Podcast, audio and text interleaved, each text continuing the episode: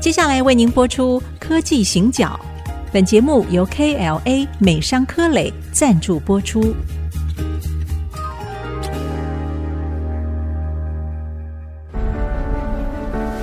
从区域情势、产业变迁到文化体验，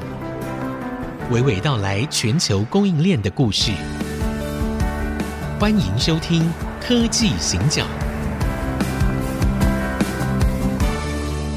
这里是 IC 之音主客广播 FM 九七点五，欢迎收听科技行脚，啊，我是电子时报的社长黄清友。我是人工智慧科技基金会执行长温怡玲。好，那我们这段时间呢、很常看那个社长的脸书嘛，我们很多人都必读，这样社长那个铁粉非常多哈。然后发现社长最近的那个兴趣是走路啊，民权东路从这一头走到那一头，那一头走到这一头，呃，也有行天宫啦，好，然后有滨江市场啦，然后还有维格啦，对。那社长，我刚刚在节目开始之前有先请教过社长说，社长有没有听过有一首歌啊，很有名，叫《忠孝东路走九遍》。 好，那社长是民权东路走九遍，社长说他没有，但是他的确是一天到晚走啦。好，所以呃，我们先谈一下吧。你这样在走路的那个过程里面哦，你看到的风景好像跟我们凡人 有一点点的不一样。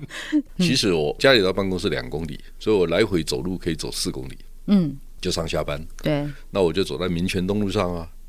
大家知道民权东路有一段靠中间的那个车道是公车道，哦，是有，我每天都可以看到不守规矩摩托车骑士把它骑上公车道，每天都看得到。那为什么警察从来不取缔？我没看过。嗯哼，那为什么跟大家谈这个事情呢？其实我对摩托车的意见是不是因为它方不方便，不是因为什么其他的条件，哈，不是。我当然知道，我们很多年轻人因为收入有限嘛，哈，或者说工作上需要弹性一点，哈、比较方便所以对，嗯比较方便一点。我我我对这个事情没意见，但我只是说，如果我们在使用摩托车的时候缺乏一个规范，嗯哼，所以我们这个社会会因为摩托车文化而受到一定的伤害，因为我们太自在、太方便，没有规矩嗯哼，对，啊。呃，行之敌必从之哈，看起来哈，啊对就是我们在《孙子兵法》里面有一句这样的话对，行之哈，形状的形，嗯什么意思呢？我把定义规范定义出来，嗯，然后让大家照着规矩做。是好，这个在国家的竞争的过程当中，它是很重要的一环，尤其是霸权国家，就嗯全世界的游戏规则是谁定的？对，像不久之前我参加台湾半导体协会的年会，嗯那我要做一个报告，因为今年的主题是浑元宇宙，就谈元宇宙。对，那我就在讲说，本来我在谈元宇宙的时候，相对来讲我是保守的。嗯只是我一直都告诉我自己，我说我是一个资深的分析师，如果我不能成一家之言，我选择闭嘴不讲。 然后我想了很久，元宇宙我终于把它画出一张图，嗯，就把元宇宙、虚宇宙加上交易平台，最后背后所需要的治安是或者是人工智慧，哈，嗯这几个重点分别把它讲述出来。那我们看到很多社会的，应该是要看两面。对，好方便的那一面之外，它带给我们多少社会不应该出现的一些问题，那可如能果是一些成本，好，很大的成本。是哦就是说，你看得见的是摩托车的车祸死亡率高，是那不是一件好事；你看不见的是大家从权随便，嗯，就没有规矩，这件是事情是蛮严重的。对，所以今天为什么台湾的企业在管理上面其实有很多的困难？你看国际级的大公司哈，规矩很清楚。对，举例来讲，就是说我刚创业的时候啊，我请了两个人到我们公司帮我们员工上课。嗯哼，一个是现在宏基的董事长陈俊胜哦，OK，啊，第二个是谁？Intel 当时的台湾总经理陈朝义，陈俊胜当时是 Intel 亚是太总是裁。是有，对，就我就我就发现他们两个讲的内容差不多。哦为什么？因为都是总部给的。你了解我意思吧？是是，当然，两个人对于企业价值啊，对于管理经验是不太一样的。嗯对，但他提供的资料基本上就是 Intel 的资料。他们一以贯之，一以贯之对这个企业它的组织、它的文化是这样，所以它的内控、内规、价值观也是这样的。行之敌必从之，敌不见得是对手，不见得是竞争者，嗯对可能是你的 counterpart，、嗯，哦，就是你可能是自己的员工，你跟你的对员工怎么去对话这个事情，就是是个框架。对，那这个框架建立起来，如果被尊重了，它就很有效率；如果它是没被尊重，我的意思是说，如果是社会有公车道，但是对警察从来不管。第二个，警察抓我们超车哈，是超速，在高速公路你可以发现，它通常不在直线上面抓，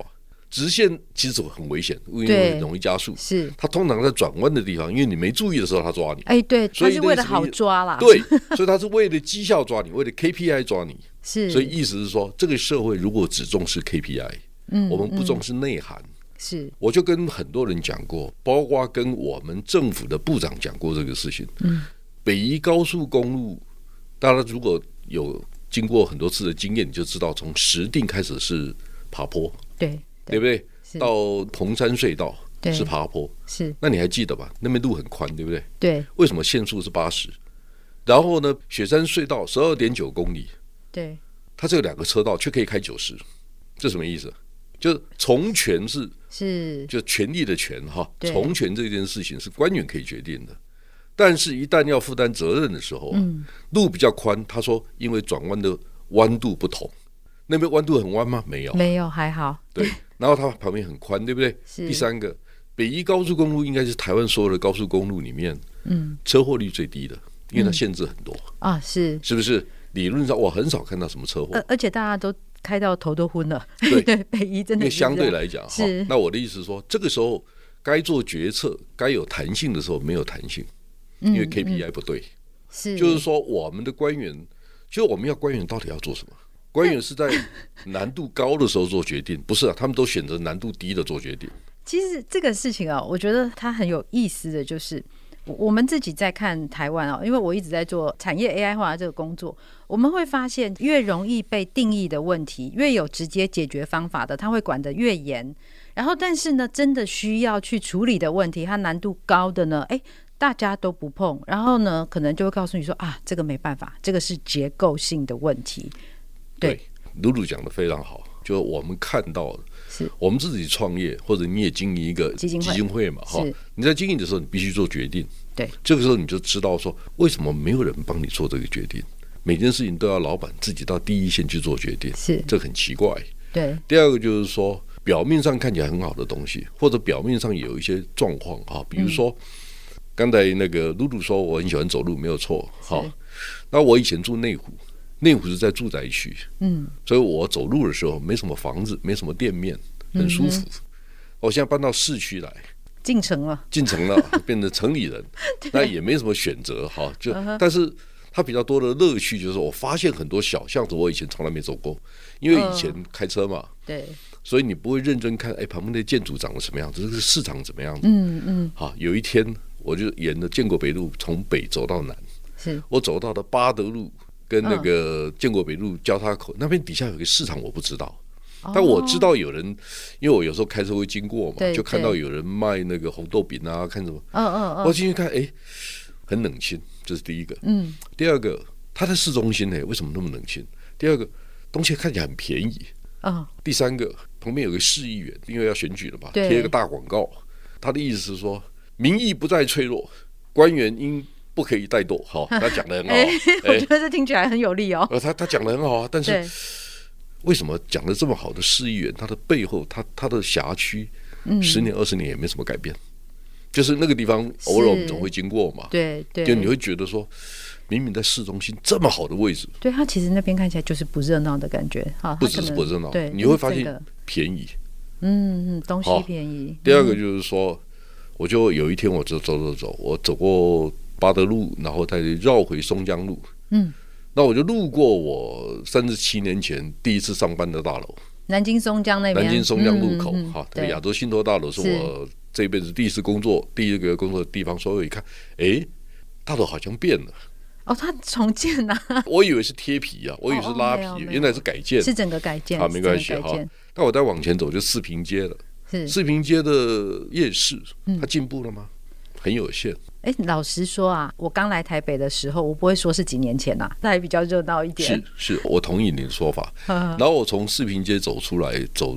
长春路的时候，我更惊讶了。原来嗯巷子里面，你可以看到路边的房子哈，它的店面不是很明亮，理论上它地点也非常好，是是理论上是应该是很好的名店。是，那为什么台北或台湾这个国家本来就是一个非常适合走路可以交易的国家？对，我们为什么没有办法提升品质？好，这中间有很多的问题，是包括我们为什么很多本土的东西都要取外国名字。我就在我家附近那个龙江路跟那个民生东路口，嗯，我就拍了四个角落的照片，哎，你们那边有好喝的猪血汤，你知道吗？ 这我不知道。那我就看到有一家店叫月桂馆，一家店叫凯旋门，一家店叫台南温体牛肉，是是好，哦另外一家是银行 哦，就四个角落，我对对就很认真看了一下，我就说，台北的包容度真的很 高，非常高，是。所以呢，我们刚刚分享的都是社长在台北市，应该属于比较是北区哦的散策啊。我们休息一下，回来再继续听社长的分享。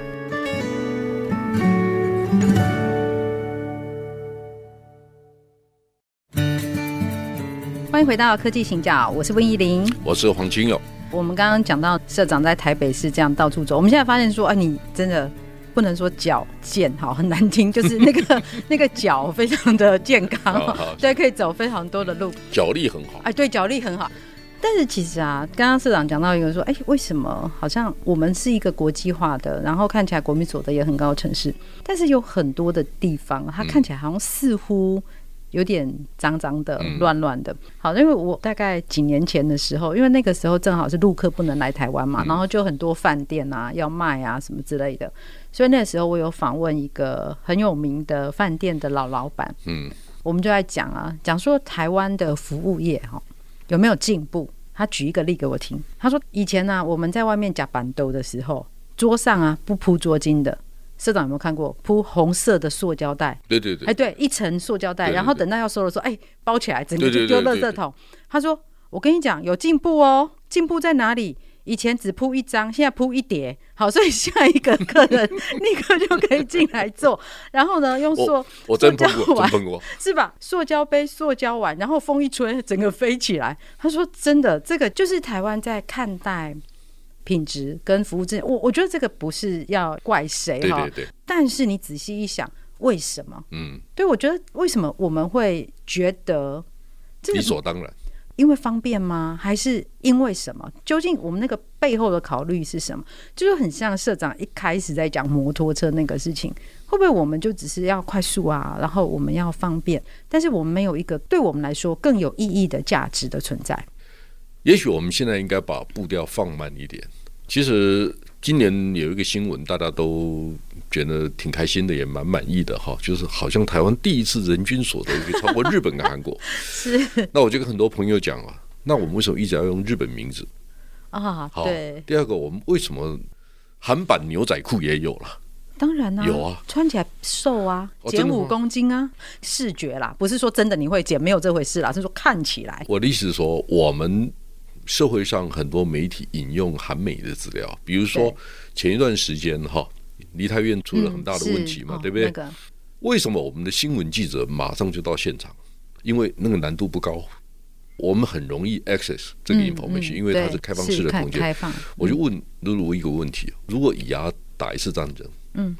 我们会不会派人去伊朗？会不会派人去叙利亚？不会去不了，会对，当我在然媒体这么多年有真的去不了有有有邦交的问题啦，是有安全性的问题啦，有很多没关系哈。我就是说，乌俄战争我们到底进到什么地方？嗯嗯，我们能够最大的可能性是什么？我就问过我一个同事，我说如果对，我有能力送你去，你去还是不去？不去啊，没有，我们的同事不错，但要去，他只问了我一个问哼题，他说市长有没有保 险？我说当然会有，对对对，哦，我当然会有。他说我去，呃，我们是记者是不错的， 是所以回过头来就是说，记者的训练，但我觉得主事者的观念最重要。嗯，就是我如果是新闻台的台长，我每天只要蹭热度，而不是去关心它背后真正的问题，因为所有的媒体、所有的电视台问的问题都差不多。然后呢，就找一个人来告诉我们怎么去防范，怎么去躲啊，人很挤的时候你应该怎么办？是，就都哦一模一样，一模一样的东西，对一模一样的内容一模，一样好。是那这同样的道理就是，露露，我们刚才在谈美食这个问题。对，如果我们告诉我们自己，台北市有将近二十家米其林餐厅，嗯，然后你讲不出个所以然，它没有差异性。嗯，好、那我们吃这个餐厅的意义是什么？有吃到米其林，哎，可以我拍照，是是，那也许吧。那但是现在很多嘛，是意义也不大。对，那像我们办公室本来附近有一个一颗星的那个西餐，嗯，现在换成中餐好像也无所谓，我们也不记得它里面到底吃什么。我的问题就是说，是如果我们的厨师做出来的东西是 me too，嗯差异不大，是好、又讲不出个所以然，所以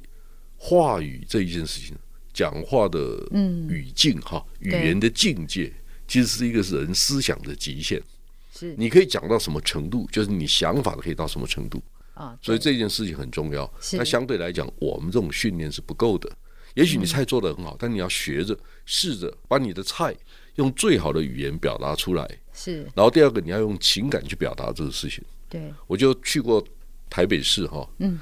最好的三颗星的，你知道哪一家吗我？知道我知道，然后呢哎，，那家我还没去过哎，哎，社长可以呃我帮不会请预你约的，。你你谢谢你帮我预约就好，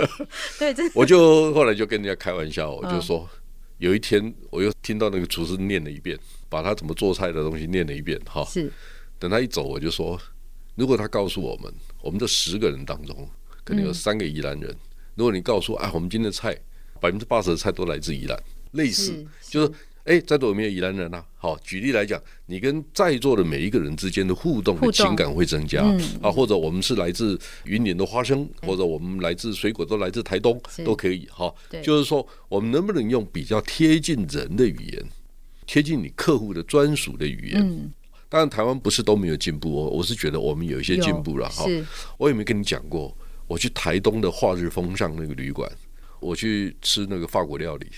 它很有名的是法国是菜，是就楼下。然后呢，我跟我太太等到菜开始上来，第一个当然是面包嘛。嗯嗯我吃了两口，我觉得面包很好吃，我就跟服务生说对，：“哎，你可不可以再给我一份面包？我是故意的。呵呵。”你认为他的反应会是什么？要赶快再准备一份给你啊！这个不是是，他的反应不是这样讲。是那个服务生就跟我说：“先生，我们的面包真的很好吃。”呵但是呢，我们接下来菜更好吃。哇，如果你现在吃了面包，等一下菜你会吃不下，嗯，等到你吃完你还想吃面包，我带一份让你带回去是。是，你知道我做了一件事情，嗯哼，我打电话给他董事长，我说你们那个服务生真的很棒，是你应该赞美是他，因为正好董事长是我朋友，啊好好可怕的神秘客 啊！来现场抽查， 好，哦这是很棒的一个经验了哈。是但是有一次我从那个芬兰嗯坐波罗的海的游轮到了爱沙尼亚的塔林，嗯我们抵达塔林的时候，进旅馆是下午三点。是那我太太就跟我说：“哎，这附近有一家塔林最好的餐厅，我们如果现在去，这三点多可能还吃得到，五六点去恐怕没位置。”哎，我就好啊好啊，嗯我们就跑去吃了，对不对？吃完了以后，账单送上来了。嗯，我告诉你，账单上面画了一个箭头跟一颗心。嗯，上面写什么？You are fantastic couple，就是两位是神仙眷侣。是你知道那一天搞小费小费一定是比 较多，所以就是他也许每个都这样画了，我也不知道。是好，，你有没有检查别人的啊呃？没 关系啊，那也没几个人嘛。但是 anyway，我们就是觉得说，他们为什么可以因为你提供一个不同的专属的服务，那个东西其实没有花很多力气。对啊，的确不是所以我我一直要提醒告诉大家说，如果你有机会是变成一家名店的话，请带着笑容面对你的每一个客人，他们真的是你的衣食父母。诶，我我也没跟你讲过，我去那个日本京都的大德寺，嗯哼，他们有一个一千年的烤麻鸡，你知道吗？喜功做好一千年了吗不？是没有啊，流传一千年哈他，已经经营超过一千年了。哦听说对面还有一家 c 皮 p i 的，也两百五十年了。哇， 怎么差人家那么多，少了七百五十 年？对，因为七百五十年后才发现，原来烤麻吉也可以蛮赚钱的。 那你知道吗？我见过京都府的副知事，他负责产业的，对然后他告诉我，他说京都有一千九百八十家超过一百年以上的企业，这个大概三四年前的事情，然后现在应该超过两千家了。嗯，然后他还告诉我，他他说京都有两个超过一千年的，其中一个就是烤麻吉，就在大德寺前哦面。是，那我京都的朋友带我去啊了，我就真的吃到烤麻吉啦。呵呵，哦，但我就想嗯对，因为太有趣了，对他，正在烤嘛，有一个欧巴桑大概六十岁，我就跟我日本朋友说，你可不可以问他一下？嗯，我想跟他合拍一张照片。我通常不太自拍的，我这个人就是也、也不喜欢干这个事。嗯对但我觉得太特别了，我就想跟他拍一张。对，你知道那个太太就笑着脸，呵，她考了一千年还在笑。讲的好像某种狐狸精， 可能一千年 了。好，他就是他们家已经一千年对这样传承下就是来，他也是那么有名，是，然后大家很赞美，嗯，但他被我们拍的时候满脸的笑容，他还是非常快乐，很快乐嗯他的，很就是 enjoy 说他考的那个工马作奇是啊，可以考一千年，他还可以维持这样是子。就我们的是店做到一百年的都很少，但是我们没有耐心。就是我们回到刚才的问是题啊，就是是说这个社会它要有温度，对它不是只有人均所得够就好了，对它不是只有台币升值或者台币相对有利的时候，我是们人均所得超过人家，我们就沾沾自喜。对，这个社会的内化，嗯那个价值感受，是，反而是我们真的要去提醒的。这个是事情很重要，而且它往往其实呢，是从我们生活周遭，我们经过的市场，好，我们进去的餐厅，我们所接触到的这些人，我们可以真正看到一个社会它的文化意义。我就想看到有一天，我希望看到台湾很多传统的市场。是其实我们市场很多也不错了，是并不是不好的，确呃的确并不是不对好。好，就是是说，我们希望它品质更好、是更干净、是更有秩序。是我到欧洲旅行，最喜欢去逛市场。欧洲的市场都非常的迷 人，非常漂亮，非常漂亮，然后你会发现当地的缩影，整个社会的缩影。是，所以其实我觉得台湾绝对是一个我们应该期待也值得期待的地方。有一天我们的市场也可以让我们自己都觉得非常的自豪，然后外国的朋友来也会觉得哇，台湾真的是非常棒的地方。好，我们的节目今天到这边告一个段落，谢谢大家。谢谢。